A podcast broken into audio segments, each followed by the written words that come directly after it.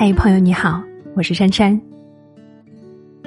人这个字一撇一捺，简单两笔却耐人寻味。前半生如同上坡，唯有目标坚定，挥洒汗水，才能到达山顶；后半生如同下坡，主动卸下包袱，心态放松，自然走得轻快从容。人生的幸福，一半要争，一半要随。在人生的上半场，我们都不甘平庸，想要追求更好的，得到更多的，于是无惧无畏，披荆斩棘。可生活不可能永远一帆风顺，很多时候甚至事与愿违，一头撞到了南墙，碎了的牙往肚子里咽。人生到了下半场，要逐渐懂得，盲目较劲，苦的是自己，在埋头冲锋后仍追寻不到。就要学会急流勇进。前几天去医院看望一位朋友阿荣，他已经住院快一周了。阿荣是个能干的人，他为了拼业绩，可以没日没夜的加班；为了订单，他经常陪客户喝酒应酬。只要老板分配了新任务，身体再不舒服，他也会扛着。所以阿荣晋升的很快，钱也越赚越多。但因为严重透支。身体给他开了一张罚单。垮掉的那晚，阿荣还准备去一个酒会见客户。现在的他躺在病床上，手头上的所有工作也被迫停下了，不得不在医院休养一段时间。那天，阿荣问我：“我是不是拼得太过了？”人生在世，要主动争取，才会有想要的幸福。但操之过急，就会欲速则不达，反而弄得身心疲惫，满是伤痕。随，不是妥协，更不是放弃，而是知止而后安。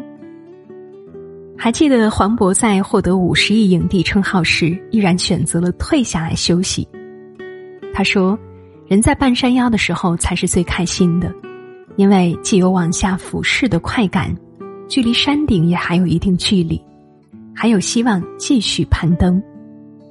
适可而止是门艺术，木头烧大了不叫炭，而是灰。生活不要安排的太满，人生不要设计的太急。快到极限时，就要学会转向，给自己留点空间，好让自己可以从容转身。很认同一句话：能享受得了最好的。也能承受得起最坏的，才是真正的成熟。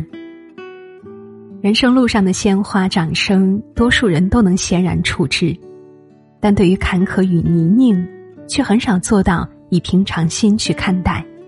《后汉书·郭泰传》里有这样一个故事：郭泰在太原时，有一天看到路上有一个人背着个瓦罐走路，走着走着，这瓦罐突然掉到地上去了。哗啦一声，吓人一跳。谁知道那个行路人看也不看，继续走他的路，就像什么事也没有发生一样。郭泰看了觉得很奇怪，就主动上前问他：“为什么你的瓦罐摔碎了，看也不看，弃之不顾，继续走路呢？”那人回答：“破都破了，再看还有什么用呢？”郭泰觉得此人谈吐不凡，拿得起放得下，是个奇才，于是劝他进学。书中记载，此人叫孟敏，字叔达。孟敏求学十年之后，就名闻天下。拿得起是能力，放得下是智慧。生活不易，患得患失不如顺其自然，纠结遗憾不如随遇而安。